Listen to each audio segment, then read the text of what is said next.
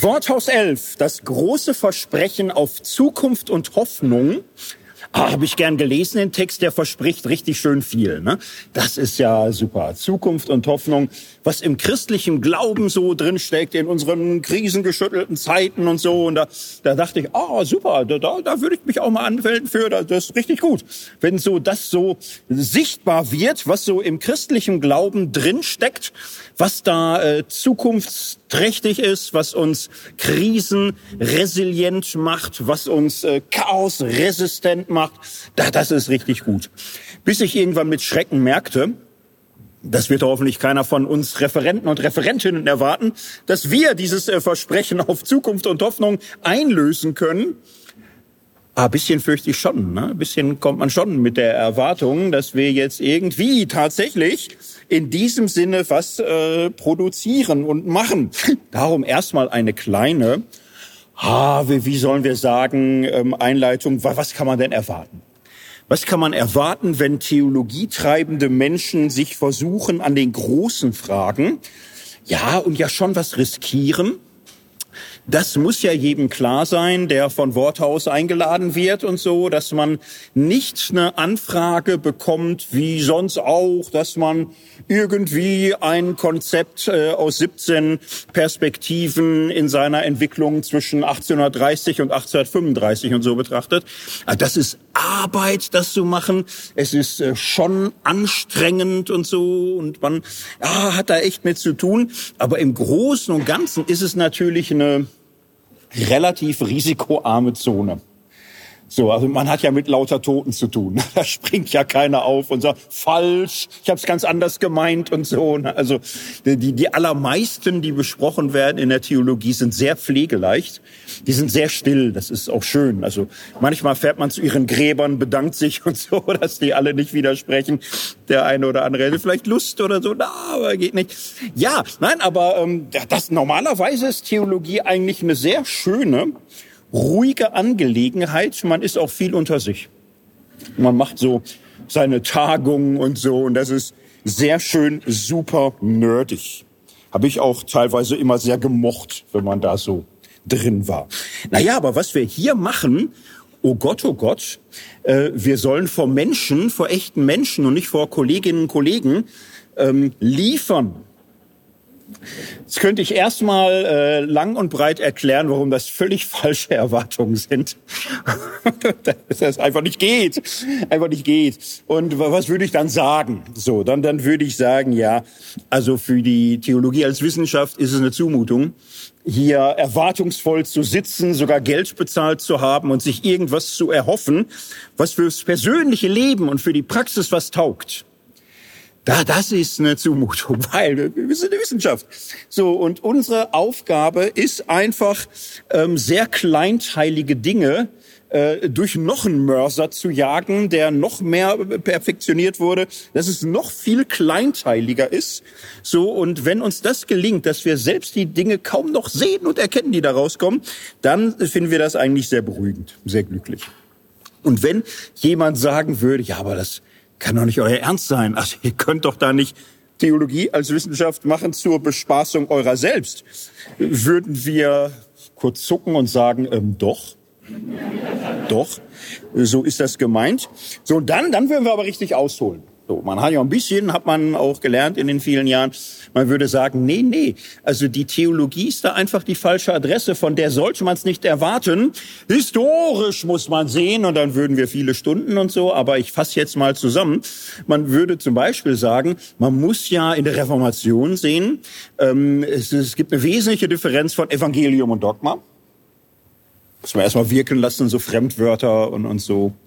Evangelium und Dogma. Evangelium ist Zuspruch, ist Ereignis, ist Geschehen, ist lebendiges Gotteswort. Dogma ist äh, Theologie, ist Theorie, ist Reflexion, ist Setzung, und zwar immer menschliche Setzung. Das ist unser Medier. Besser gesagt, unser Medier ist nicht Dogma, sondern Reflexion des Dogmas. Kurz sacken lassen jetzt doch schöner zur Reflexion des Dogmas. Das Evangelium, ja, das, das, ist unverfügbar, ähm, Heiliger Geist, Kirche, Gottesdienst und so weiter und so weiter. So, das wäre die klassische Version. Also, wer Zukunft und Hoffnung sucht, Bitte auf das Evangelium hoffen. die Pfarrerinnen und Pfarrer in der Kirche, die können sich nicht so wegdrücken. Also die, die, die, die muss man behaften. So da kann man ungefähr erhoffen und erwarten, dass die liefern. Die würden dann sagen, ich habe mal gelernt, ich mache doch nur Dienst am Wort oder so. Ja, aber immerhin, ne? Also, ah, das würde man verlangen. Neuzeitlich modern haben wir das dann noch ein bisschen klüger gemacht und gesagt, ja, Reformationszeit, äh, die Differenzierung Evangelium und Dogma ist das eine, Ereignis und Lehre oder Reflexion auf die Lehre. Neuzeitlich unterscheiden wir ganz grundsätzlich zwischen Religion und Theologie.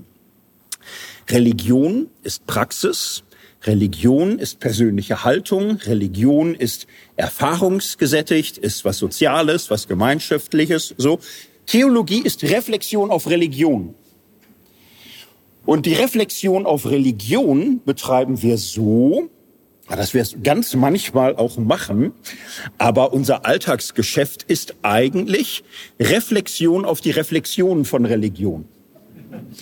Und darum haben wir es ja so schön gemütlich ne? und sind immer unter uns und kriegen ja nicht so viel reingequatscht und keiner verlangt was von uns, weil die, die Reflexion auf die Reflexion der Religion, ja, da, da, da sind die allermeisten ja gar nicht im Spiel, weil die Reflexion auf die Religion ja schon so anstrengend ist irgendwie. Ne? So, so könnte ich jetzt also die ganze Rede lange gestreckt haben und die Botschaft wäre, also ich bin raus. Das ist, war alles ein Fehler, ne? hier sich mit einer Hoffnung anzumelden, dass es irgendwie praktisch würde. Jetzt muss ich aber einräumen, ich bin jetzt auch nicht äh, völlig unbeteiligt gewesen bei der Themenabsprache und so. Nee, der äh, tatsächliche perfide Plan von äh, Worthaus 11 ist es, Theologie, theologische Gedanken ein wenig aus der Komfortzone herauszulocken, zu ziehen, zu zwingen. So, ich meine das jetzt nicht ähm, in irgendeiner bösartigen Art und Weise, dass äh, am Ende des Abends hier stehen wird, stürmt die Paläste, kriegt den Reflexionsnerds, gebt ihnen keine Ruhe mehr, sie müssen liefern und so.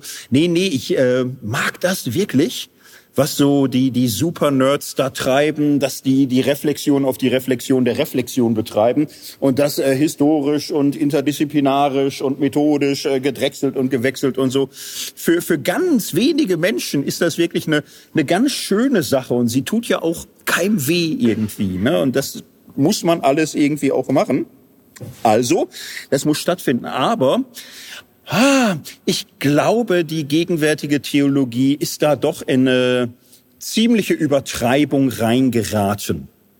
So, es ist jetzt auch einfach geschichtlich nicht so, dass seit 2000 Jahren ähm, Theologietreibende so ja so, so eine kleine Clique ist, die sich selbst kaum gegenseitig versteht und die von allen anderen aufgegeben wurde. So, das ist nicht äh, die Geschichte von 2000 Jahren. ist ein bisschen vergleichbar auch mit der Philosophie. Beide haben da im, im Grunde so ein bisschen ähnliche Entwicklung genommen, haben sich immer tiefer reingeschraubt und vergraben und vertieft in immer speziellere Themenstellungen. Aber im Grunde war das mal was für Menschen. Das ist äh, was gewesen, wo Menschen so ein bisschen andocken konnten und, und irgendwie hat's denen auch was gegeben. Nun zur Ehrenrettung äh, der lieben Kolleginnen und Kollegen, die, ähm, ja, viele merken's.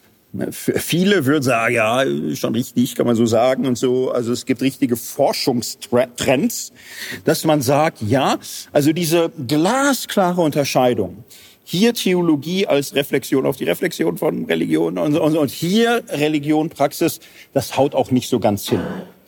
Der Weg dahin ist eigentlich ganz witzig. So, man hat äh, ja in der Kirche viele Felder, die man bespielen muss und ein, ein wesentliches Feld ist eben Kinderarbeit, Jugendarbeit und, und sonst wie. Und äh, da hat man irgendwann so gemerkt, erstens, äh, Kinder machen sich Gedanken und sprechen die auch aus. Und zweitens, äh, die allerwenigsten Kinder haben Worthaus-Abo oder so und lesen auch keine Fachbücher. Und äh, ich habe selbst Experimente angestellt, äh, Kindern was erklären zu wollen. Ja, kam raus, was zu erwarten war. Ne? Also das ist nicht kompatibel. So, ne? Das, das ist, ist wie es ist. So, aber Kinder machen sich Gedanken. Und äh, wenn man mit, mit Kindern irgendwie noch ein Verhältnis haben will und so, ist man ganz gut beraten, die Gedanken, die sich machen, auch richtig ernst zu nehmen. Ja, und bei Jugendlichen erst recht, bei Jugendlichen sowieso. Das heißt, seit Jahrzehnten hat man sich schon auch in der Theologie angewöhnt, erst mit Zödern und Zittern, aber dann doch irgendwann äh, mit innerer Überzeugtheit auszusprechen, Kinder theologisieren und äh, Jugendliche theologisieren. Ja, drunter machen wir es nicht. Ne? Also können wir jetzt nicht irgendwie so sagen, haben theologische Gedanken oder so. All die theologisieren. Und äh, man hat dann überlegt, ja, und kann man Jugendtheologie und Kindertheologie vielleicht auch irgendwie bedenken und äh, reflektieren, was wir so lieben und so und vielleicht auch da Menschen was an die Hand zu geben, dass sie mit denen ins Gespräch kommen. Man hat das länger schon auf dem Schirm. Lustigerweise hat man aber dann lange auch nicht so die Idee gehabt, dass Erwachsene auch mal theologisieren könnten. So, man hat sich irgendwie ein bisschen dran gewöhnt. Die Jugend ist lang, sie geht bis zur Konfirmation.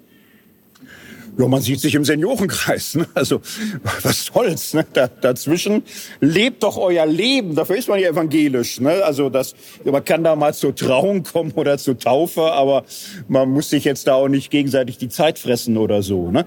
Bis man merkte, vielleicht ist das auch nicht die allergeilste Idee gewesen, sozusagen. Also zwischen 14 und 64 stehen wir uns alle nur im Weg oder so. Das ist irgendwie nicht die Lösung. Nein, Erwachsene haben hier und da das Bedürfnis zu theologisieren, sich Gedanken zu machen. Nicht einfach so in ihrer Frömmigkeit, ihrer Religion, ihrem Glauben irgendwie zu funktionieren und lauter putzige Dinge zu tun, die dann Wissenschaftler analysieren können, sondern sie fragen selbst, warum mache ich das? Und warum glaube ich so? Und wie ist das passiert? Und, und wer hat mich denn da verdorben? Und komme ich da raus? Oder muss ich jetzt das alles, muss ich Stecker ziehen, löschen? Weg ist das wie so ein Computer, wo, wo irgendwann keine gedeihliche Interaktion mehr möglich ist und man alles, was auf ausgeht, so irgendwie bedienen muss. Oder kann man da noch was machen? So, und es, es gibt einen neuen Trend, ganz ehrlich, das dann heißt es gelebte Theologie. International Lived Theology oder ähm, Laientheologie, Leute-Theologie, Basistheologie, Ordinary Theology. Gibt immer so wunderschöne Ausdrücke. Jeder muss einen eigenen erfinden. Das ist Business, wo man drin steckt. Und das ist grundsätzlich anerkannt. Das ist seriös. Das finde ich auch ganz schön, so wenn wir hier so bei Worthaus sind. Also witzigerweise könnten wir uns hier äh, anbieten wie Sauerbier als Forschungsobjekt, weil wir in gewisser Hinsicht so boah, über ein Jahrzehnt im Grunde sowas machen, das Theologisieren von Erwachsenen anregen, unterstützen, begleiten und, und so weiter. So, und ich glaube, ähm, nicht alle, aber doch mehr als bis jetzt, nicht immer, aber doch häufiger als üblich sollten Theologinnen und Theologen damit rechnen, dass den einen oder anderen Erwachsenen die Lust packt, äh, zu theologisieren, sich Gedanken zu machen, nachzudenken über das, was er glaubt.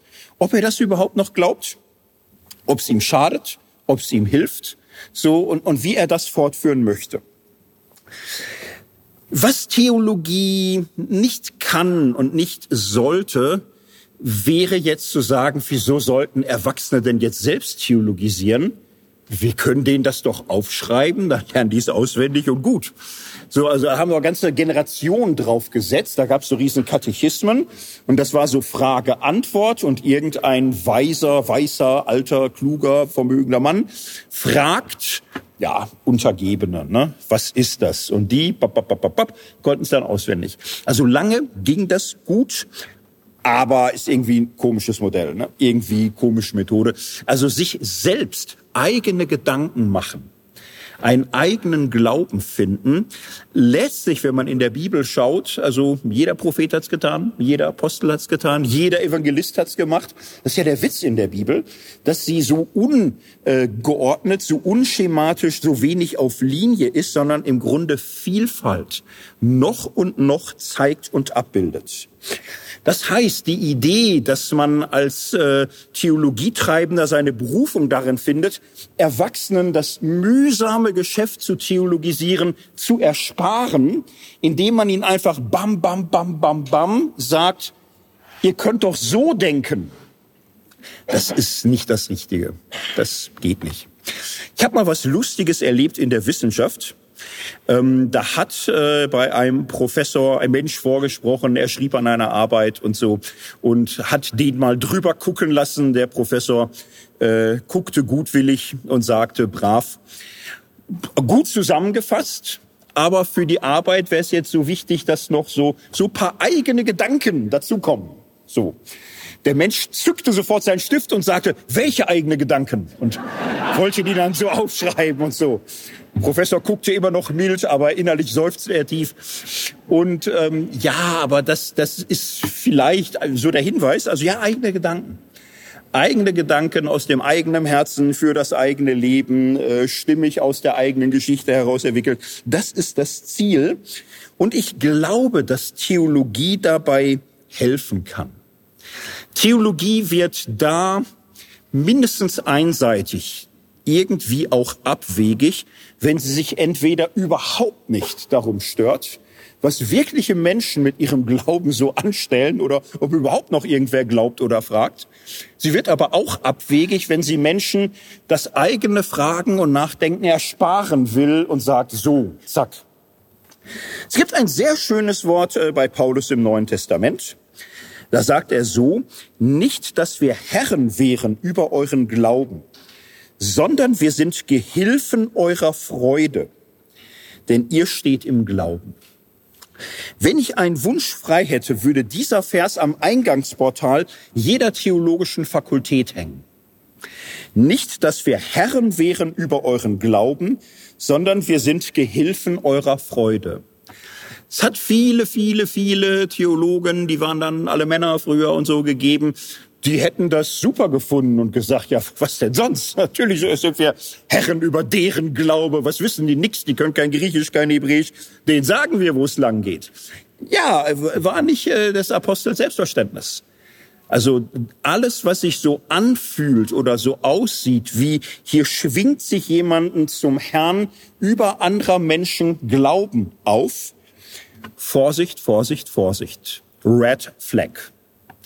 So, das andere ist ähm, eben aber auch, gute Theologie erkennt man daran, Gehilfen eurer Freude. Das heißt ja, die kitzelt nicht so lange, bis man lacht. Ne, sie tätowiert eben auch einen den Witz nicht in die, ne, in die Knochen oder so. Das macht sie alles nicht. Aber sie hilft. Sie hilft, dass man in eigene Gedanken kommt, in eigenes Überlegen, was dann vielleicht auch ein bisschen Freude macht. In dem Sinne ah, würde ich jetzt tatsächlich sagen, ihr dürft uns dran messen. Das ist unser Job, euch nicht das Denken abzunehmen, sondern äh, euch fürs Denken so ein bisschen mit ein paar Impulsen zu versehen. So, also quasi äh, nicht auf die Schulter nehmen und mit euch losrennen, aber aufs Pferd setzen und sagen, ist los, das, das können wir machen. Aufs Pferd setzen und schauen, wo es hingeht. Ich habe mir dabei Folgendes überlegt. Ich möchte daher gar nicht die Theologie oder die Lösung oder die Gedanken oder Ergebnisse runter erzählen und runterlehren, von denen ich glaube, dass man sie heute irgendwie drauf haben müsste. Wir machen ja genug Angebote. Wir werden ja hier die 200 Vortragsschwelle locker überschreiten. Ich möchte über ein paar Haltungen sprechen. Ein paar Haltungen, von denen ich glaube, dass sie heute wesentlich sind und hilfreich sind, dass man in unserer Zeit, in den Krisen unserer Welt, in den Herausforderungen, in denen wir stehen, ähm, in einer Weise theologisiert, Theologie treibt, sich Gedanken macht, über den eigenen Glauben nachdenkt, dass der Glaube nicht schadet, sondern hilft dass er nicht runterzieht, sondern aufbaut. Dass er der Freude dient und nicht der Frustration. Dass er gelassen macht und nicht wütend. Dass er Hoffnung stiftet und nicht Angst macht. Dass er tröstet und nicht bitter macht. Das waren so ungefähr die Vorträge, die ich die nächsten paar Tage halten möchte. Das war meine klitzekleine Einleitung. Und jetzt geht's los. Nein, es geht weiter. Ne? Geht weiter. So, es geht weiter. Es ist ja eine schöne Versammlung, die wir hier so sind. Ne? Also volle Halle und viele Angemeldete und so. Das ist ganz schön. Ist nicht Alltag, ihr wisst es, glaube ich, ne? ist ja nicht so üblich. Sobald ein Theologe redet, sind da 600 Menschen und wollen was wissen. Nee, ist nicht Alter, ist was Besonderes, ist was Schönes.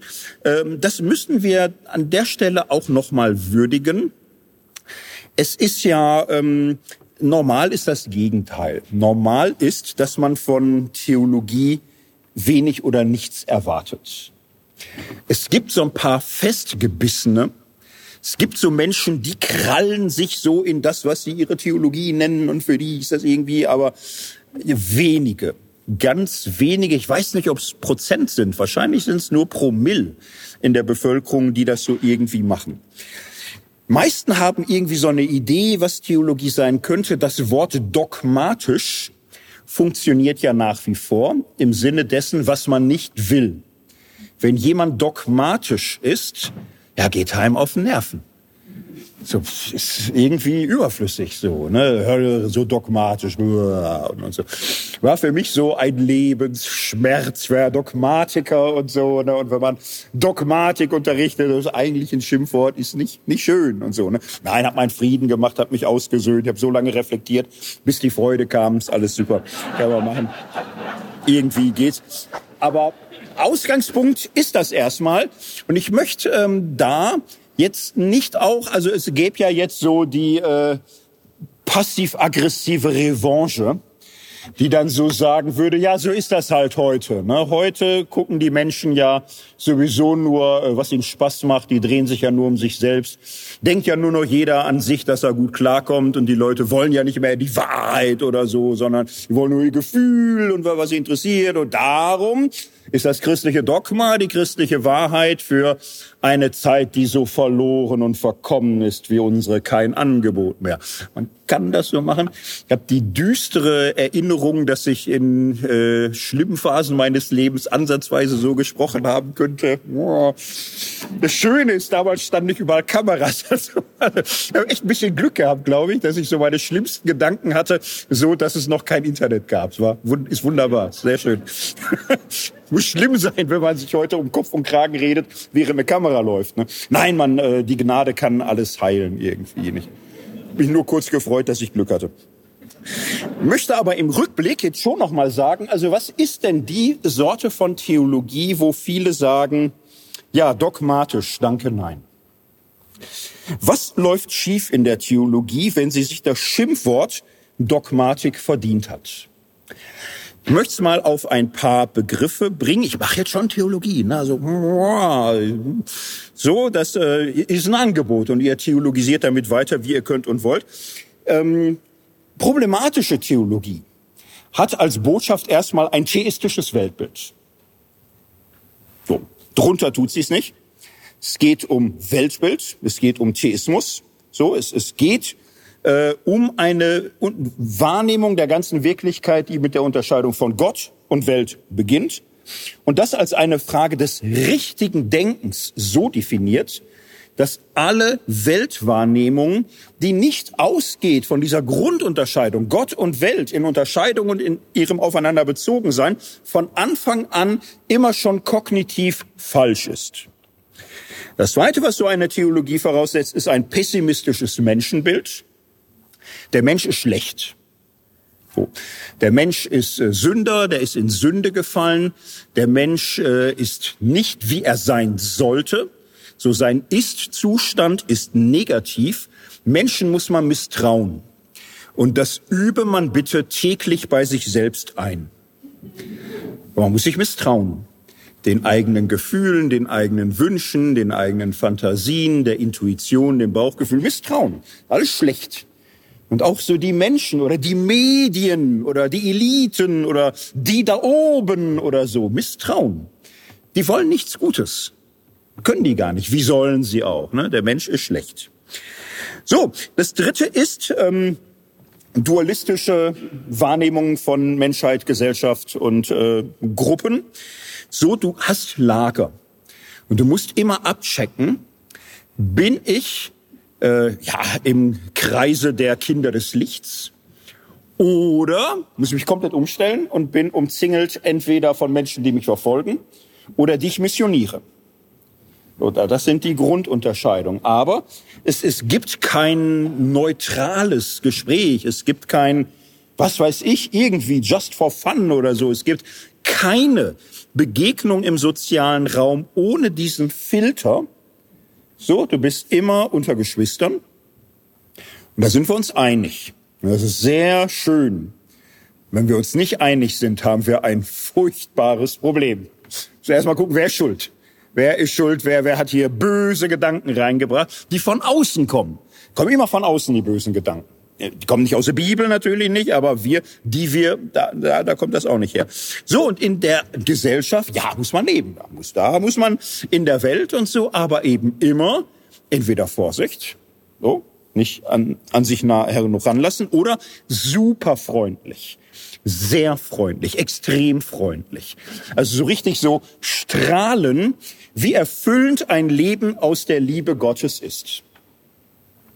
Ja, und das ist natürlich ein sehr aufgeräumtes Leben, weil man immer einen Schritt weiter ist als der Normalo, der einfach guckt, wie es gerade ist, also der in jeder Situation ja entscheiden muss, was geht, was könnte, was müsste, was sollte, wie bin ich drauf, wie sind die drauf, wie kommt da, ja, viel zu viele Gedanken und so, das ist schon einfacher, wenn man es klar hat. So, also theistisches Weltbild, pessimistisches Menschenbild, dualistisches Sozialdenken und eben eine, viertens dann eine, ja, und das ist interessant, eine Entscheidungsreligion. Äh, die im, im Grunde zweierlei hat. Zum einen ist sie sehr kognitiv. Es geht um richtige Lehre, richtige Sätze, richtige Inhalte.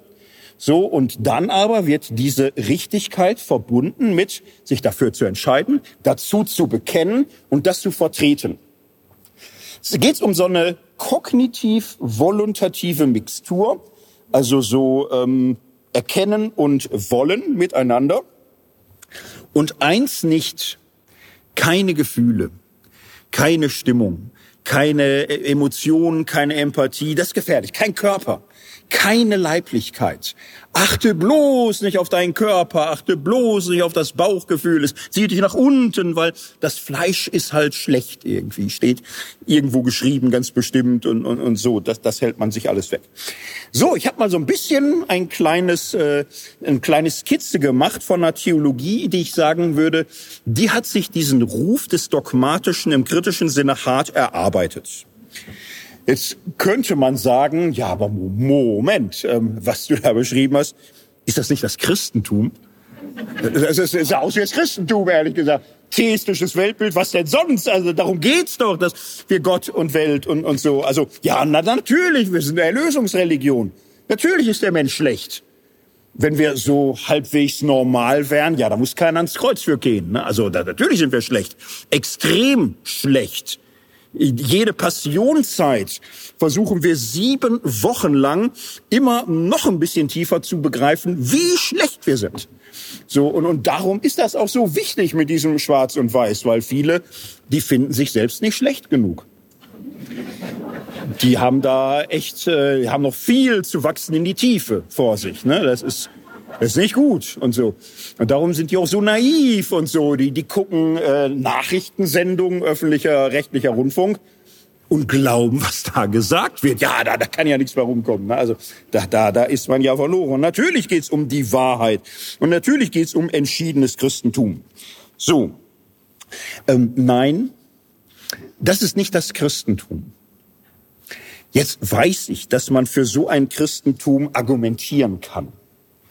So, und ich würde tatsächlich sagen, dass ich äh, in den Jahren vor dem Internet äh, so eine Christentumsversion schon, also ich könnte mit mir selbst mich jetzt hier zoffen irgendwie. Ich hoffe, Zeitmaschinen werden nicht erfunden. Das wäre manchmal peinlich für mich.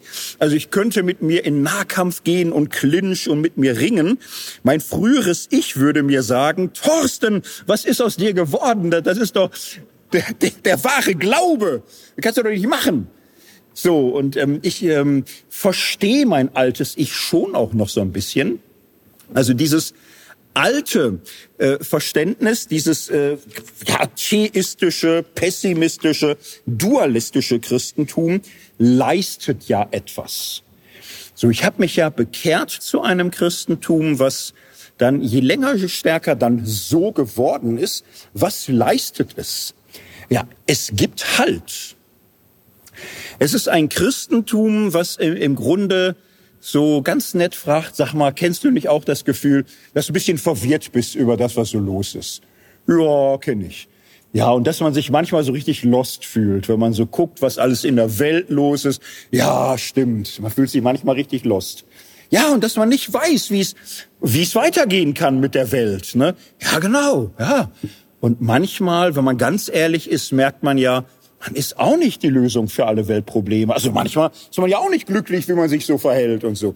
Ja, und wenn du siebenmal Ja gesagt hast, ist ja in jedem Werbegespräch so, ich hoffe, man lernt das in der Schule. Ne? Also Werbegespräche funktionieren so. Du wirst erstmal so, wenn du erstmal sieben, acht, neunmal Ja gesagt hast, ja, dann kommt irgendwann eine Zeitung, jeden Monat. Du zwei Jahre ärgerst dich, dass du so doof warst und das vergessen hast, dass man da nicht mit Leuten irgendwie sich so bequatschen lässt und so.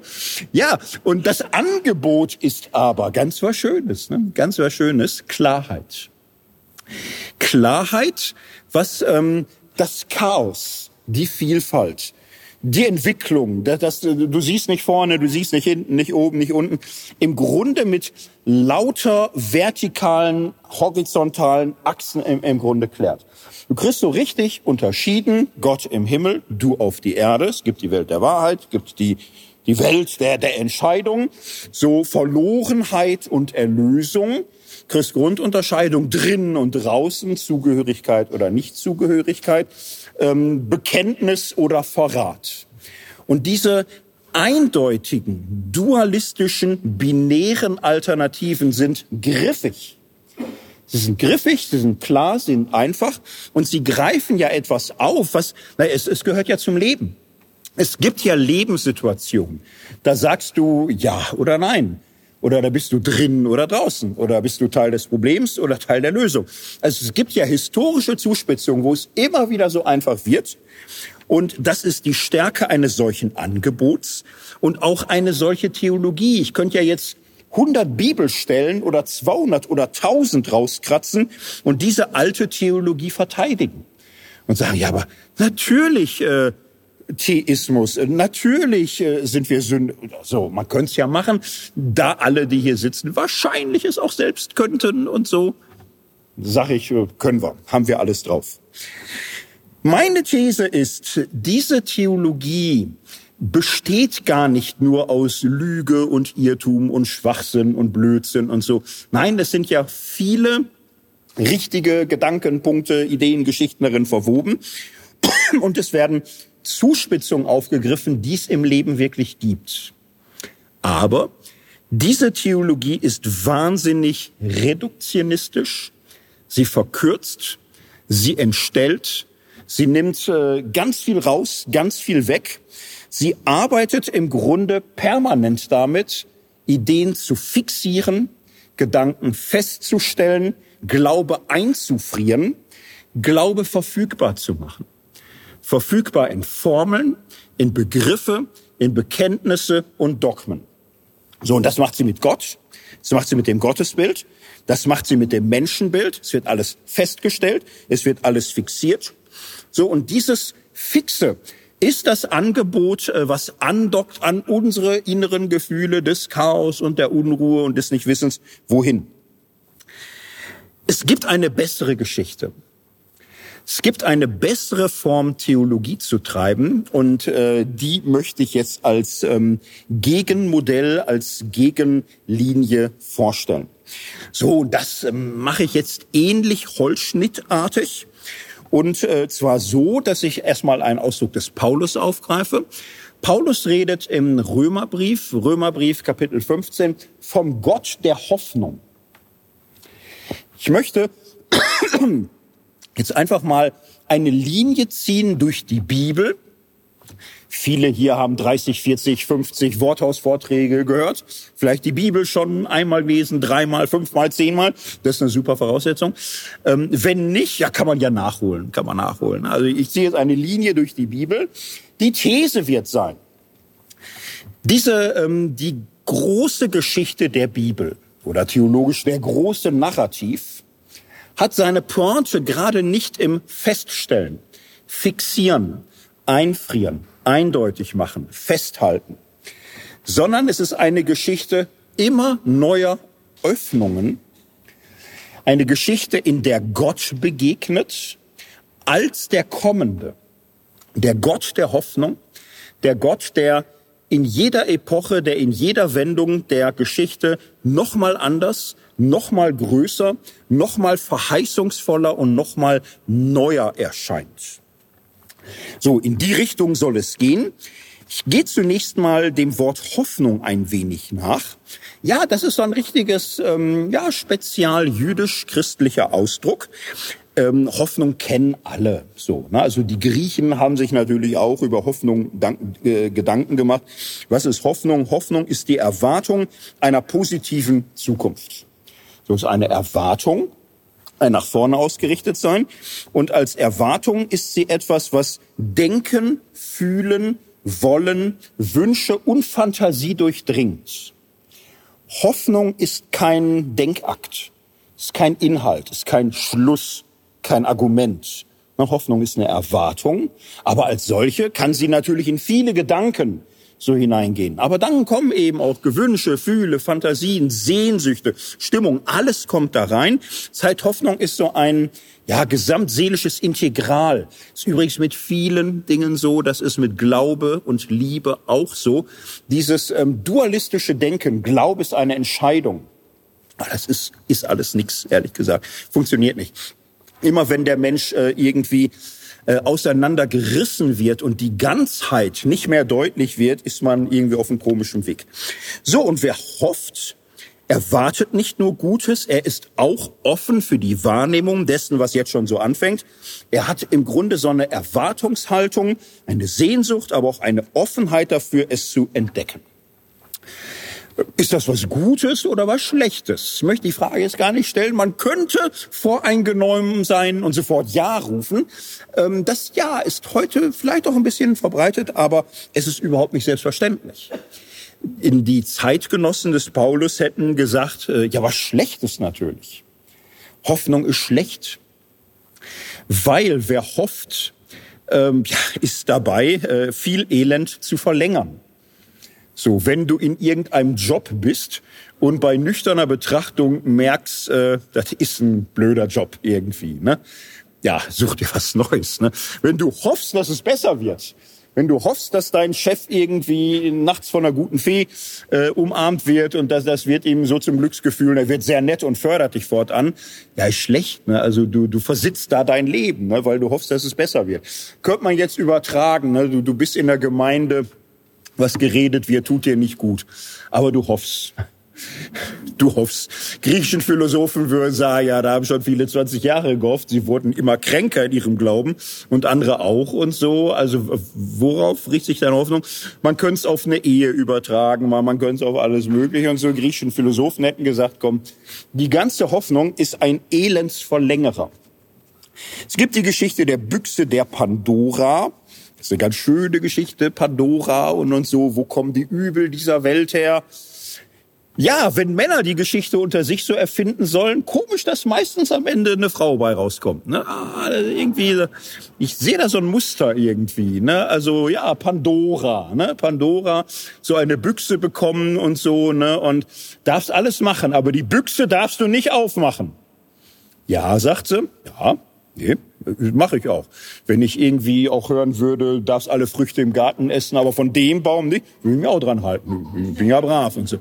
Aber es geht immer schief, immer geht schief und, und so, weil das irgendwie und die Männer wissen wenigstens, sie sind nicht schuld, sondern eine Frau oder so. Ne? Dann, dann fängst du da doch irgendwie an so und es kommen aus der Büchse der Pandora Krankheiten, Schmerzen, Qualen, äh, Pest und Cholera und alles Mögliche so. Ne? Und, und ganz am Ende ist noch die Hoffnung drin.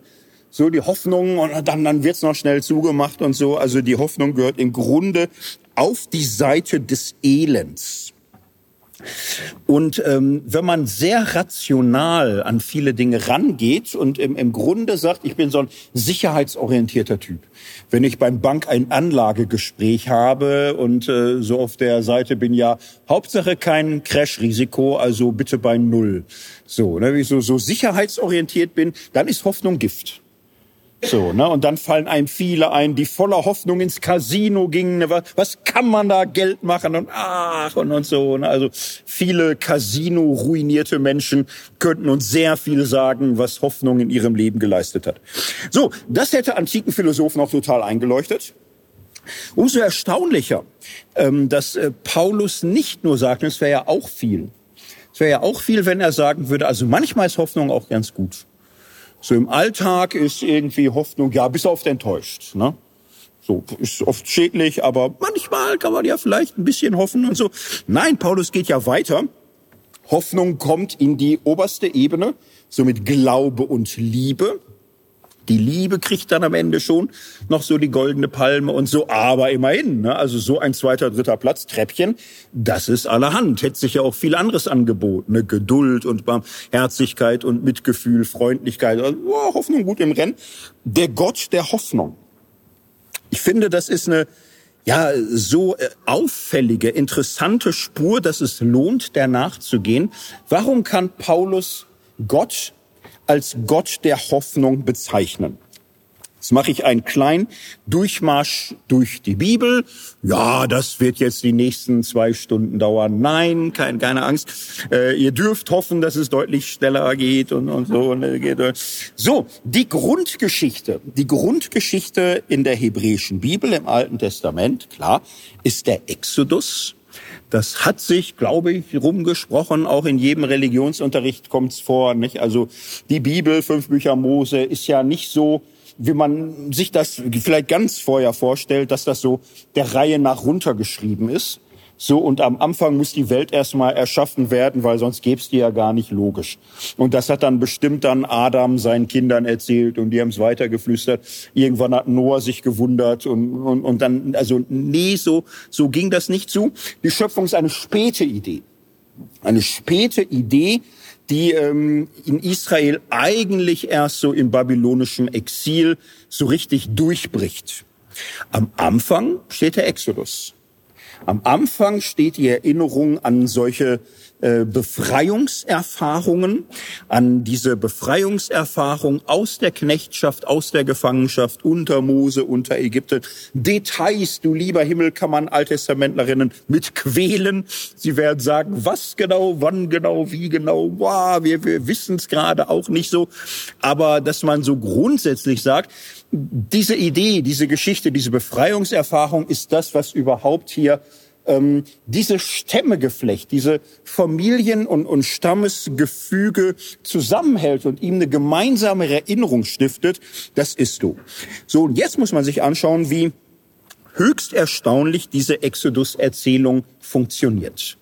Es gibt ja viele Mythen in der Antike, im alten Orient, bei den Griechen, bei den Römern. Es gibt bis heute Mythen und die haben ja viele Unterschiede, schon aber auch eine vergleichbare Grundlogik. Die meisten alten Geschichten funktionieren so nach dem Rhythmus am Anfang goldenes Zeitalter. Am Anfang paradiesische Zeit. Am Anfang ist alles in Ordnung. So, dann Krise, Bedrohung, Gefahr.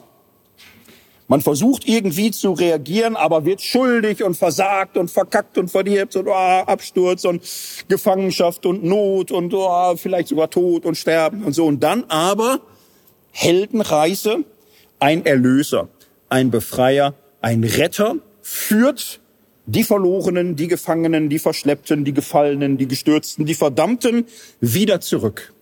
Wieder zurück auf Anfang wieder zurück in die ursprüngliche Harmonie. So, das können wir bis ins heutige Kino uns anschauen. Also jeder äh, Deutsche war ja so ungefähr 3,7 Mal in einem der beiden Filme von James Cameron über Pandora und äh, die die die die Navis und so. Wir haben das alles vor Augen. Da, das ist das Urmuster. Ne? Du hast eine, eine schöne Welt. Alle sind blau. Ja in echt nicht vom Saufen, aber alle sind irgendwie blau und kommen gut klar mit der Natur und, und sonst wie. Und dann Gefahr, böse Kreaturen kommen. Was war Menschen sind, was, was Menschen haben wir die gebraucht? Gar nicht und so. Und dann, hast du diese ganze Malesse und dann hast du da Ärger mit und dann hast du natürlich auch Verräter und Leute, die sich doof anstellen und ihre Kräfte überschätzen und dann, dann geht das alles den Bach runter.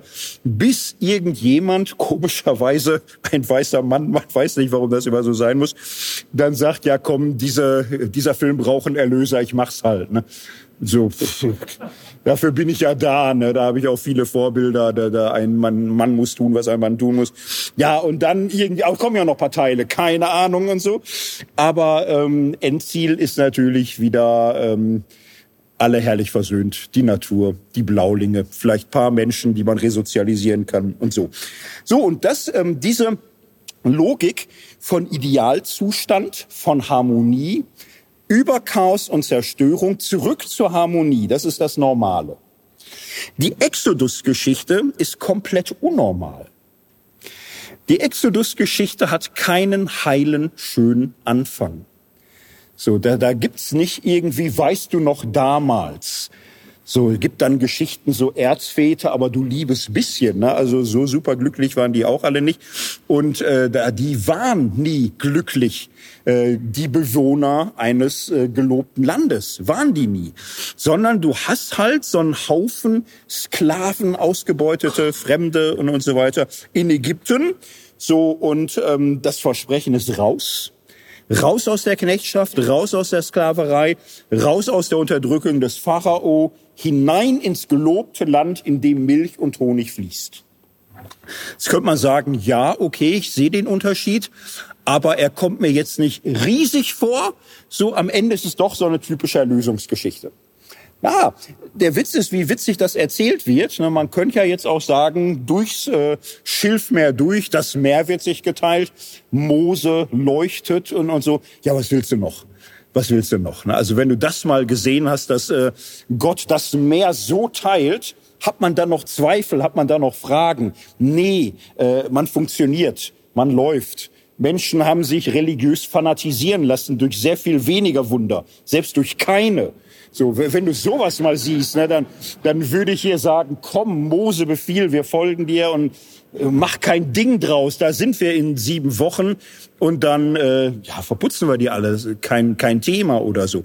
Aber die Geschichte, ihr habt irgendwie Erinnerungen, ist ja sehr komisch. Ne? Man ist erstmal in die Wüste und dann ist man so ein Berg, es donnert, es rumpelt, Gebote und irgendwie läuft immer irgendwie schief. Ne? Man zerfetzt sich, man zerstreitet sich, man zwietracht und so. Die ganze Idee kommt einem so ein bisschen dramaturgisch äh, komisch vor. Was soll das denn? Gott, lass die doch erstmal ankommen im gelobten Land und wenn die erstmal alle in Ruhe und Frieden sind, dann kannst du da Gebote, dann sind die so dankbar, die machen das von alleine alle. Was sollen die denn da jetzt in der Wüste mit Geboten, wo sie nicht wissen, wo sie hin sollen? Aber die ganze Geschichte funktioniert dann so, wie ähm, Serien bei Netflix, die man erst liebt und dann anfängt zu hassen. Warum? Was für Serien sind das? Solche, wo man die erste Staffel total geil findet und dann irgendwelche Menschen mit Bock auf viel Kohle sagen, wir könnten die Geschichte jetzt auch ganz fantastisch zu Ende führen aber wir machen natürlich noch mehr Geld damit, wenn wir da jetzt so acht, zehn, zwölf Staffeln draus machen, bis keiner mehr weiß, warum dieser ganze Scheiß sein muss und was das alles soll. Also neben Walking Dead oder so, also du wirst selbst zum Walking Dead, wenn du das überlebt hast, alles anzugucken. Und ein bisschen fühlt sich das mit dem Exodus auch so an. Das kann doch nicht so ein Ding sein. Also geht doch da einfach nicht über los, nicht ins Gefängnis, zieht nicht 4000 Euro, zieht, geht da einfach hin, macht da nicht, aber dann, ja, ihr habt's in Erinnerung, ne? 40 Jahre hängt man da rum, dass alle sterben, die angefangen haben. Bisschen hart irgendwie und so, ne? Dann, dann könnte man sagen, aber jetzt wenigstens und so. Und ähm, im Grunde, die kommen ja nie an. Ne? Also es wäre ja dramaturgisch äh, ein fantastisches Ende zu sagen, fünf Bücher Mose, im zweiten geht's los und im fünften, also letzte Staffel, ja, es muss doch jetzt irgendwie äh, so ein Kitsch-Festival geben. Da, da wäre das nicht schön, wenn man da einzieht und dann die Miriam, der Aaron, der Mose, der Josua, alle liegen sich im Arm, Sonnenuntergänge ständig, singen und tanzen und so, die nächste Generation, die Elben kommen, grüßen nochmal an die anderen Mythos und so. Aber irgendwie, ne, also man, man könnte ja wirklich mal ein schönes Happy End aber wenigstens mal ein schönes Finale erzählen. Ne? Fünf Bücher Mose enden damit, ja, Mose, äh, ja, Gott hat kein Foto für ihn. Er darf auch nicht weiter. Ne? Also einfach vorbei. So genau weiß man nicht warum und so, ernste Stimmung, aber nö, muss nicht sein. Ne? So, dann, ja, jetzt könnte ich weiter und weiter und weiter erzählen. Man kommt nie an, nie. Irgendwann ist man da, aber man ist äh, in, inzwischen auch irgendwie das, wovor man früher die eigenen Kinder gewarnt hat, so ist man inzwischen selbst. Und so, also es gibt nie, man kommt nicht an. Der Exodus wird auf Dauer gestellt. So, es sieht sich und äh, das ist die Pointe. Das ist die Pointe. Du kriegst ein Volk zwar in einer Nacht aus Ägypten, aber du kriegst Ägypten auch in 40 Jahren nicht aus dem Volk raus. Der Weg zur Freiheit, so, das ist kein Fingerschnipsen. Der Weg zur Freiheit dauert ein Leben lang. Freiheit ist nie ein Haben. Freiheit ist immer ein Freiwerden. Freiheit hast du immer nur in der Entwicklung. Freiheit hast du in beständigen Ringen mit dir und deiner Umwelt. So, du hast Freiheit nie als sicheren Besitz. Du kannst Freiheit nicht feststellen. Es ist immer das, was du im Streben nach der Freiheit berührst oder das, was du im vermeintlichen Besitzen wollen der Freiheit verspielst. Und das machen die fünf Bücher Mose so genial und so schön, dass ich sagen würde, man sollte sie wirklich mehr lesen. Man sollte die Bibel wirklich lesen und sich da reinstürzen. Und es macht Mühe und es macht Arbeit. Aber man kann ja auch schöne Vorträge hören oder sich auch mal einen Film gönnen oder so. Und dann ist es wirklich super interessant. Gott ist derjenige, der immer vor seinem Volk ist immer voraus ist, immer vorangeht. Gott ist immer der Zukünftige. Und das Land, in dem Milch und Honig fließt, das Lamm von Shalom, das Lamm der Gerechtigkeit, das Land des Friedens, ist immer das Land der Zukunft. Ich merke, ich muss ein bisschen schneller mich durch die Bibel erzählen. Ähm, man könnte dann ja sagen, ja, schön, gut, ja, aber dann wird doch alles gut. Ne? Also dann sind sie ja irgendwie da. Ja, es ist alles ne, so ein bisschen, der Lack ist abgeblättert und so. Also die Helden sind müde und viele sind auch gefallen. Aber im Grunde gibt's ja dann doch die Erfüllung, das Königreich. Der Gesalbte. Der Messias Gottes, der König, der Berg. Gott, der auf dem Weltenthron sitzt in Zion. David, der Gesalbte, der König nach seinem Herzen, dem Gott die Verheißung gibt, du Du bist es jetzt und für immer. Und es soll dir nicht fehlen an einen Mann, der auf deinem Thron sitzen wird nach dir. Also im Grunde gibt's ja dann doch die Erfüllung in der Zions-Theologie, im Messias, im König von Israel. Ja, und es gibt so Psalmen. Es gibt so Psalmen, die das feiern. Nehmt die ganzen äh, Messias-Psalmen 46, 48, guck 20, 21 so. Also es gibt diese Psalmen, die das richtig feiern. Äh, Gott auf dem Zion, äh, der Messias auf seinem Thron, das ist doch jetzt die Erfüllung. Das ist die Mitte der Zeit, das ist das Zentrum der Geschichte, das ist das Zentrum der ganzen Welt. Und darum wird die ganze Welt gruppiert und jetzt ist endlich Frieden. Es gibt diese Theologie in der hebräischen Bibel. Ja, und es gibt in der hebräischen äh, Bibel Theologien, die da kräftig in die Suppe reinspucken. Die da sagen, das war eine scheiß Idee, das mit dem König. Das war von Anfang an der große Abfall, das war der Versuch, sich gleich zu machen mit den Völkern der Umwelt, das war im Grunde der Verrat. So Samuel schreit die ganze Nacht vor Wut Gott schreit ein bisschen mit und sagt irgendwann, ja, aber hör zu, die haben nicht dich, die haben mich verworfen, aber sollen sie mal sehen. So, und es gibt diese königskritischen Stimmen gleichzeitig und ähm, der Moment der Erfüllung ja, ist nicht da, ist nie da. So ist es, äh, du kannst ihn gar nicht richtig greifen. Ne? Kaum ist irgendwie mal Frieden, sieht der König eine nackte Frau auf einem anderen Dach Oh Gott, oh Gott, oh Gott. Ne, die Kinder würden schreien, wie wenn sie das Krokodil sehen und der Kasper singt vorne. Sie würden sagen, nein, Kasper, tu es nicht. Lauf weg vor dem Krokodil. Lass dich nicht darauf ein. Lass dich nicht anquatschen. So, so möchte man ja als Leser sagen, nein, David, oh Gott, eine nackte Frau, guck weg. Sieh nicht hin. Geh nach unten. Das, das geht nicht gut aus ja, geht schlecht aus, ne? ah, geht schlecht aus und so. Und man, man fühlt das so und das, ah, nächsten anderthalb Bücher werden im, im Grunde mit Lasten und Krisen und ach und Tote und all diese ganzen äh, schrecklichen Geschichten in die Länge gezogen. So, wieder, wieder die Erfüllung, die Erlösung, so, dass endlich es da ist und endlich ist die Welt, wie sie sein soll, äh, erweist sich als Illusion. Ähm, das Volk stürzt immer tiefer, das Königreich hält sich viereinhalb Jahrhunderte, das ist wahnsinnig lange. Am Ende aber die totale Zerstörung. Der König, das Land, der Tempel, alles wird zerstört. So und alle Erfüllungshoffnungen werden auf den absoluten Nullpunkt reduziert.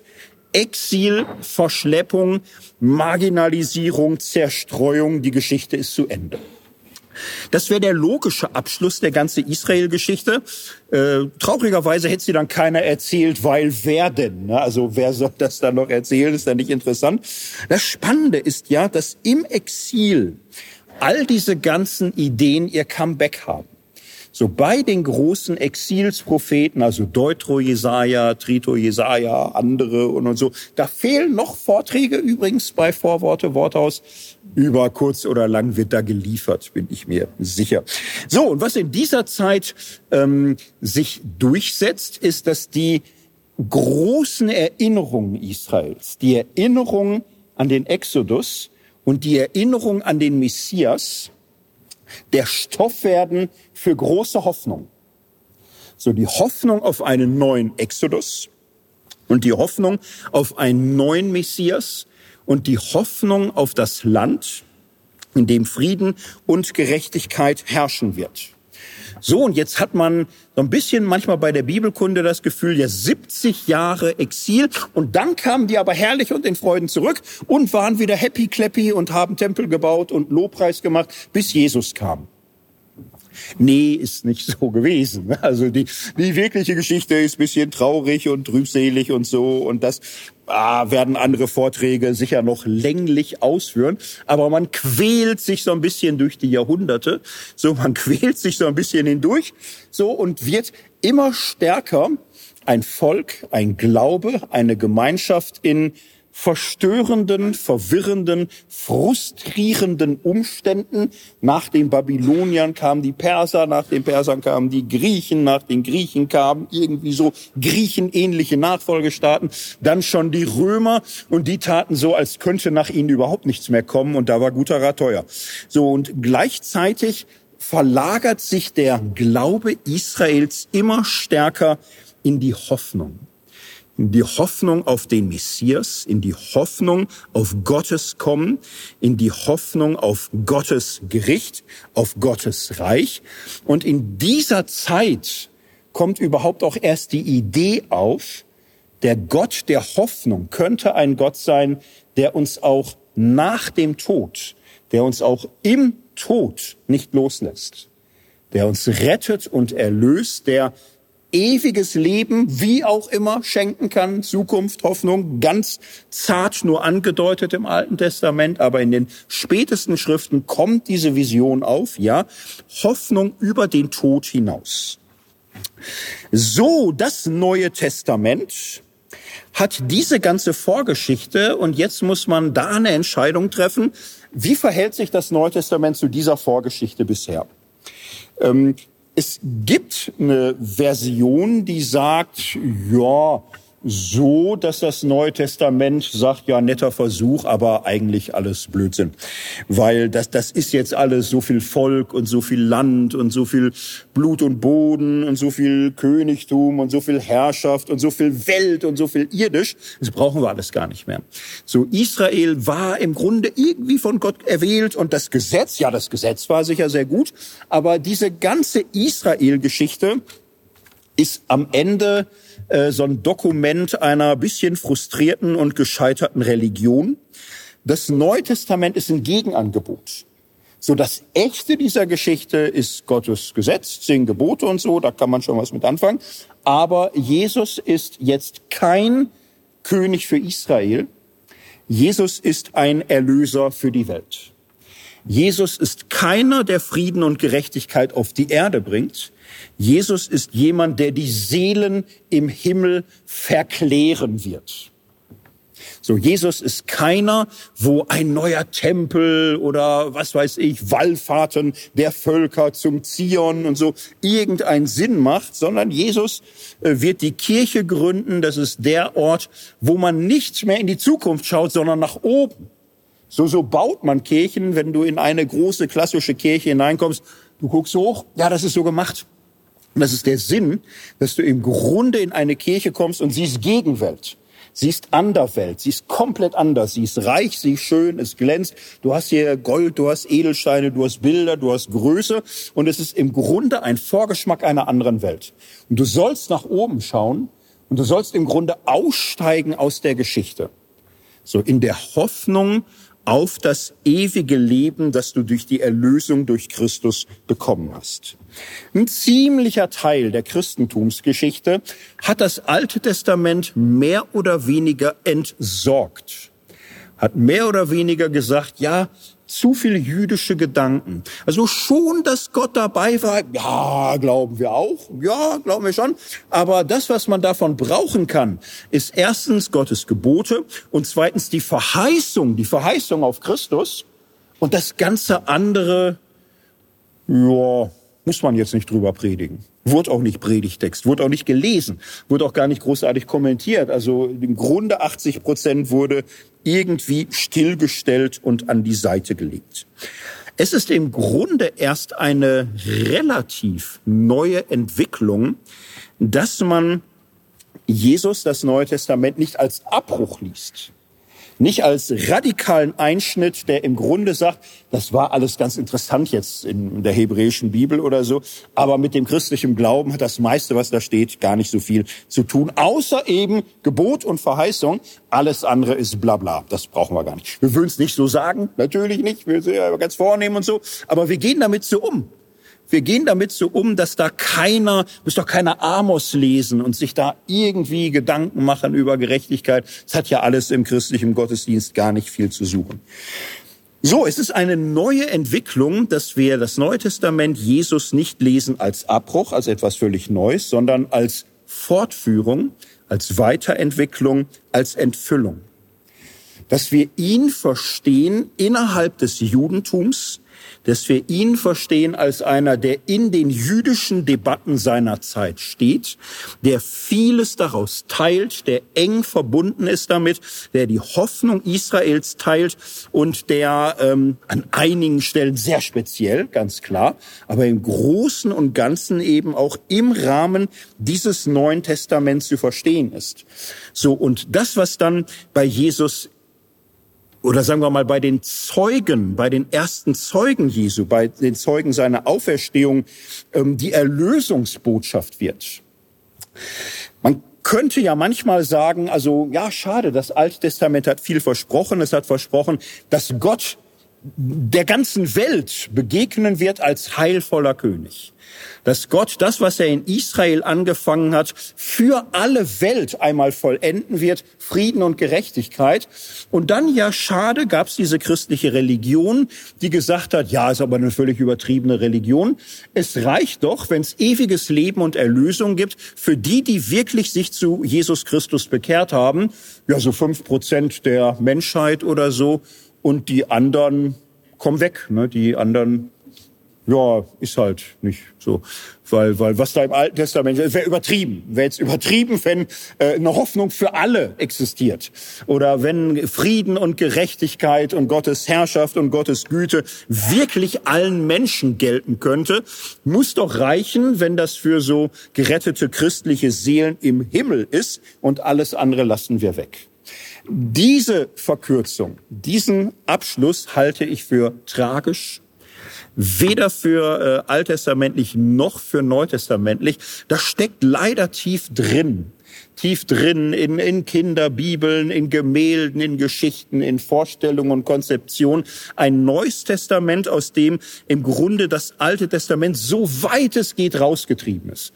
Wo alles, was jüdisch ist, was mit Land zu tun hat, mit Verheißung, mit Hoffnung, mit Zion, mit Frieden und alles raus, brauchen wir alles nicht. So, wir brauchen nur Gesetz und Evangelium, diesseits, jenseits Erlösung für die Gläubigen, fertig aus und dieses ganze Hebräische und, und so, das lassen wir alles weg. Viele heute, eigentlich die allermeisten, die allermeisten in der Theologie heute lesen ähm, das Neue Testament Jesus Paulus nicht als so einen Abbruch, sondern als Weiterführung, nicht, dass jetzt weniger versprochen wird, sondern dass die Auferstehung Jesu Christi deutlich macht, diese Hoffnung Israels ist so groß, dass sie sogar die Todesgrenze sprengt. So, und das ist im Neuen Testament dann deutlich klarer, eindeutiger, wuchtiger, Hoffnung über den Tod hinaus. Aber natürlich jetzt nicht unter Verzicht auf alles, was an Zukunftshoffnung im, Neu im Alten Testament da war.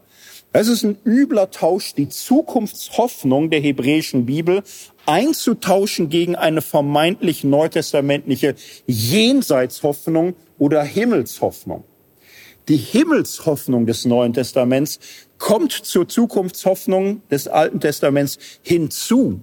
Wenn sie die ersetzen soll, wird daraus eine sehr eng geführte, irgendwie auch tragische und komische Version von Christentum, irgendwie auch eine komische Religion.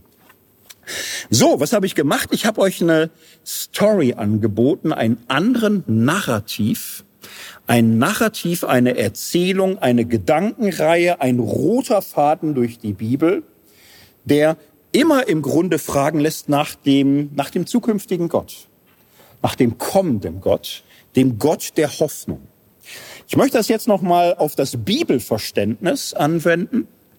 So wie lesen wir die Bibel? Je nachdem. Wie lesen wir die Bibel in einem Geist der Hoffnung? Und wie lesen wir sie so in einer Theologie der Feststellung, der Fixierung, des Einfrierens. Ich möchte dabei eine Unterscheidung aufgreifen von Elisabeth Schüssler-Fiorenza, äh, vielleicht die bedeutendste feministische Theologin des 20. Jahrhunderts. Könnte, müsste man sehr viel mehr zu machen. Ich nehme jetzt nur eine Sache aus ihrer Hermeneutik auf. Sie bringt das auf eine schöne Unterscheidung. Sie sagt, die Christentumsgeschichte hat zu oft die Bibel behandelt wie ein Archetyp. Archetyp in dem Sinne, dass die Bibel schreibt, so ist richtig, so ist falsch, so ist wahr, so ist unwahr. Die Bibel ist einfach das Maß. So und so wie es da drin steht, ist es zeitlos und geschichtlich gut und wahr. So, und sie sagt, die Bibel selbst ist ja eine Geschichte. Sie wächst ja. Sie wächst und wächst und wächst immer weiter. Und innerbiblisch gibt's ja lauter Querbezüge biblischer Texte auf biblischer Texte. Und die können das gar nicht so machen. Sie machen es auch nie, weil es ja in jeder Epoche immer weitergeht.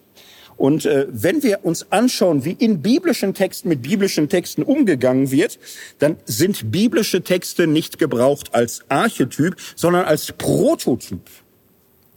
Als Prototyp, also als Ausdruck von etwas Wesentlichem, als erster Ausdruck, als äh, erste Version, als erste Geschichte, als eine Geschichte, die eine Befreiung bezeugt, die einen Segen bezeugt, die eine Gottesbegegnung beschreibt und berichtet. So, und diese Geschichten, ja, haben bleibendes Recht, Sie sind Kanon, sie haben aber prototypische Bedeutung. Ihr Zweck ist es nicht, Vorlage zu sein, die wieder und wieder und wieder wiederholt und abgebildet wird. Diese Geschichte will verstanden werden als ein Prototyp, als Muster. Und wenn wir die Bibel ein bisschen geschichtlich lesen, sehen wir, es ist ja eine Abfolge. Eine Abfolge von prototypischen Geschichten, die in dieser Abfolge immer wieder aufgegriffen werden, immer wieder neu Lust auf Zukunft machen, immer wieder neu Hoffnung anregen und immer wieder neu ausrichten auf den Gott der Hoffnung. Das Entscheidende in dieser Geschichte ist eben nicht der Endausdruck dieser oder jener biblischen Norm oder Gesellschaftsordnung oder Gemeindeordnung. So, und wenn man es versucht hat, ist es ja immer gescheitert. Jeder Versuch zu sagen, wir machen jetzt mal Gemeinde nach dem Bauplan Gottes in der Bibel. Ja, herzlichen Glückwunsch. Ne? Und die, die es richtig versucht haben, waren am Ende alle verfeindet. Ah, weil die Texte es nicht hergeben. So, sie geben es nicht her, genauso wenig wie sie eine Gesellschaft hergeben, wie sie eine christliche Biografie hergeben, wie sie eine christliche Ehe hergeben. Menschen sagen, ja, ich will meine Ehe leben ganz nach den Anweisungen der Bibel. Da weiß ich auch nicht. Ne? Also man möchte ja nicht lachen darüber, ne? aber sage mir, ja, lies sie doch mal die Bibel. Also lies es einfach mal und guck, wie du das mit den Nebenfrauen hältst und wie du das alles hinkriegst und so und, und wo du den Scheidebrief äh, abgibst, wenn es dir reicht und, und so und wie doof der Richter dann guckt und, und all dies. Also lies es doch mal. Es ist äh, irgendwie ein bisschen komisch. So, die Bibel als Prototyp, als Teil einer Hoffnungsgeschichte. Man kann diese Geschichte jetzt weitererzählen durch die ganze Kirchengeschichte hindurch. Und man wird in der Kirchengeschichte auch immer wieder neue Aufbrüche entdecken. Aufbrüche, wo Neues geschieht. So, und jetzt können wir über die Wüstenväter und über die Wüstenmütter und ähm, das frühe Mönchtum und dann die Bettelorden und die Sondergemeinschaften und die Beginen, den Humanismus, die Reformation, den Pietismus, Puritanismus und so weiter eine Geschichte erzählen. Ähm, die Geschichte steht nie still. Und witzigerweise sind alle Menschen, die sich für konservativ halten, ja mega Fanboys von früheren Revolutionären. ist ja das Witzige. Ne? Menschen, die sagen, ich bin sehr, sehr konservativ, bin sehr konservativ äh, im, im Sinne der Reformation. Ja, frag 1,5 Milliarden Orthodoxe und Katholische, wie konservativ wie dich finden. Wenn die halbwegs Hardcore sind, würden sie sagen, du bist äh, Nachfolger einer Ketzergemeinschaft. Und zwar einer der allerschlimmsten, die es je gab. Ne? Die brennen alle in der Hölle, weil sie die Kirche Gottes zerstört haben. So, also Je, wo auch immer du konservativ sein willst, folgst du den Spuren von Revolutionären.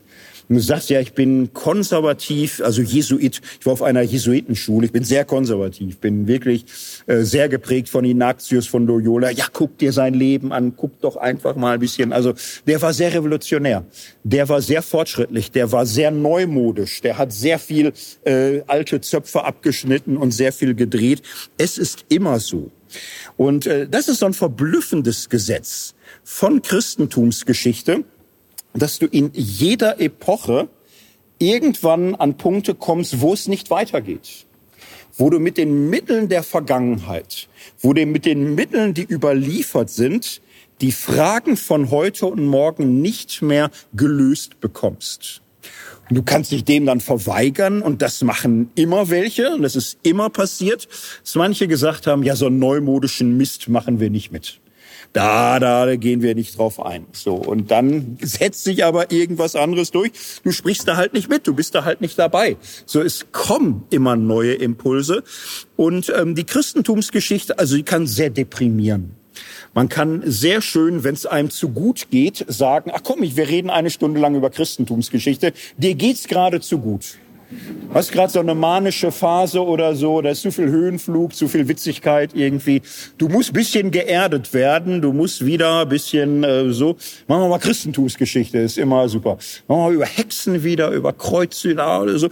Nein, aber die Christentumsgeschichte ist ja darin auch verblüffend, dass sie trotz aller Gründe, die man selbst als Gott wüsste, das Experiment zu beenden, immer weitergeht und dass jedes Jahrhundert seine eigenen und neuen Aufbrüche hat. Reformation kann man hier natürlich als äh, Musterbeispiel sehen. Was war das für ein äh, Traumbild? Was war das für eine Vision eines Glaubens von freien Geistern? Ein Christentum ohne Gewalt, ohne Zwang zum Glauben, wo jede Gemeinde ihren Prediger beruft, die Gemeinde anhand der Bibel entscheidet, ohne Herrschaft, ohne Druck, ohne Zwang. Leider war der Traum kurz. Leider war der Traum kurz, leider verschmolz dann Reformation sehr stark, landesherrlichem Kirchenregiment, ein neuer Autoritarismus setzte sich durch, Bekenntnisse, Ordnung, all dies äh, setzte durch, durch und fror das alles ein. ich glaube, ein bisschen braucht man auch Bewusstsein dafür.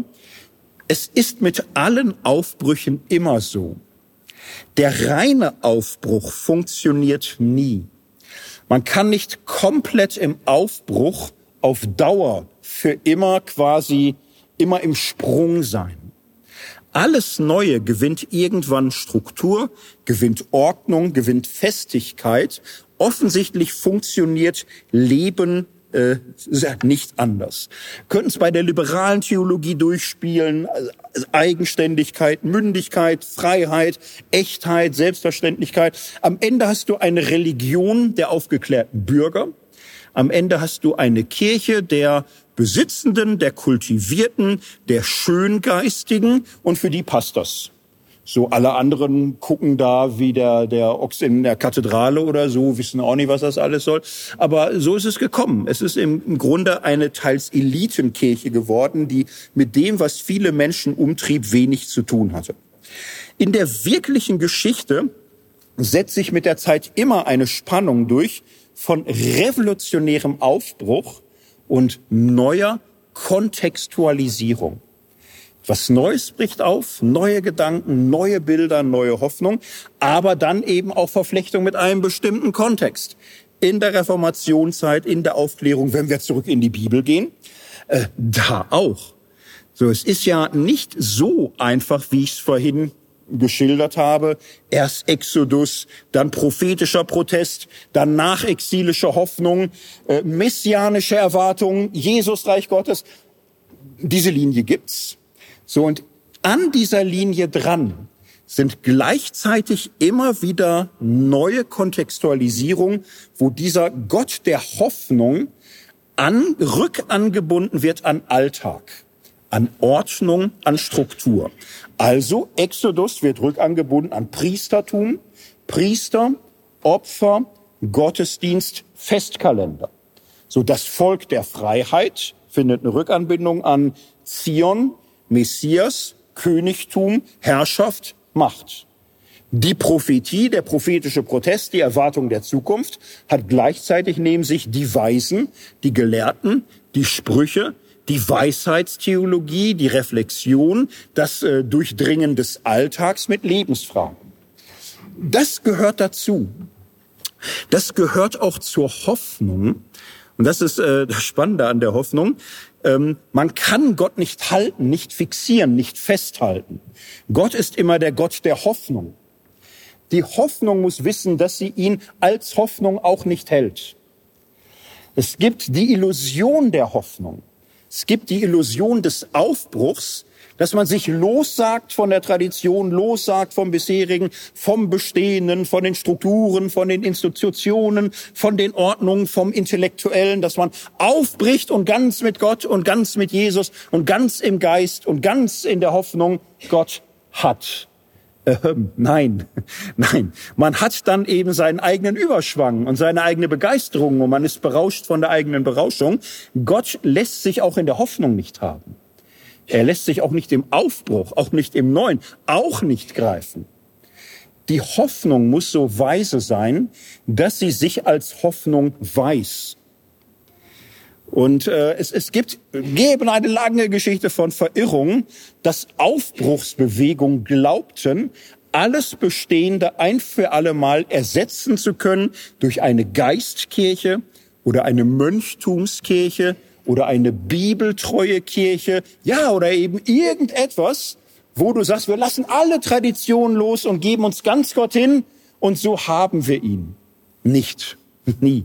So, und das muss der Aufbruch wissen, dass die Bewegung der Revolution den revolutionären Gott auch nicht halten kann, dass sie ihm folgt, aber am Ende immer auch sich in irgendeiner Weise kontextualisieren muss mit Alltag, mit Ordnung, mit Struktur, mit was auch immer. Von diesem Muster her kann man, glaube ich, auch ein schönes äh, Orientierungsfeld kriegen. Man kann sagen, was ist schlechte Theologie? Schlechte Theologie will weder Revolution noch Kontext. Schlechte Theologie will rein festgestellt, Bestandssicherung, feststellen, sichern, reines Dogma, absoluter Halt, absolute Institution. So, aber das auch möglichst nicht in Berührung mit der eigenen Zeit möglichst so als Sonderwelt, möglichst in totaler Abgrenzung. Ähm, faktisch gibt's dann sowas auch nie, weil man in diesen Versuchen immer vergangene Kontexte mitschleppt. So man lebt eigentlich von Erbschaften, so die Idee ganz im Geist, ganz in der Bibel, ganz in der Klosterordnung oder ganz reformatorisch oder so, funktioniert am Ende doch nicht, weil man das Erbe nicht los wird. Schlechte Theologie hat weder Revolution noch Kontext. Normale Theologien sind einseitig. Normale Theologien wissen, dass man vom Aufbruch lebt, dass man Gott nicht hat, dass man ihn nicht greifen kann, dass es immer der Gott der Zukunft ist, der Gott der Hoffnung, der Gott, der in neue Gedanken führt, neue Lieder, neue Strukturen, neue Gemeindeformen und wo du aber in irgendeiner Weise auch Gemeinschaft, Ordnung, Struktur, äh, Gestaltung, Frömmigkeit, Übungen, Leiblichkeit und so weiter brauchst. Und weise Theologie ahnt, dass sie der Einseitigkeit nie entkommt, dass sie wahrscheinlich immer eine Schieflage hat. Die spannende Frage ist, welche Schieflage habe ich? Was ist meine Schieflage? Ich hatte biografisch beide schon probiert. Äh, ich hatte Lebensphasen, wo alles Neue, Fremde mir verdächtig war, auch beängstigend, auch befremdlich und ich eigentlich im Grunde immer wusste, das Neue ist äh, falsch. Es ist verführerisch, es ist weg von der Bibel, es ist nicht mehr reformatorisch, es ist nicht bibeltreu, es ist nicht klar und eindeutig.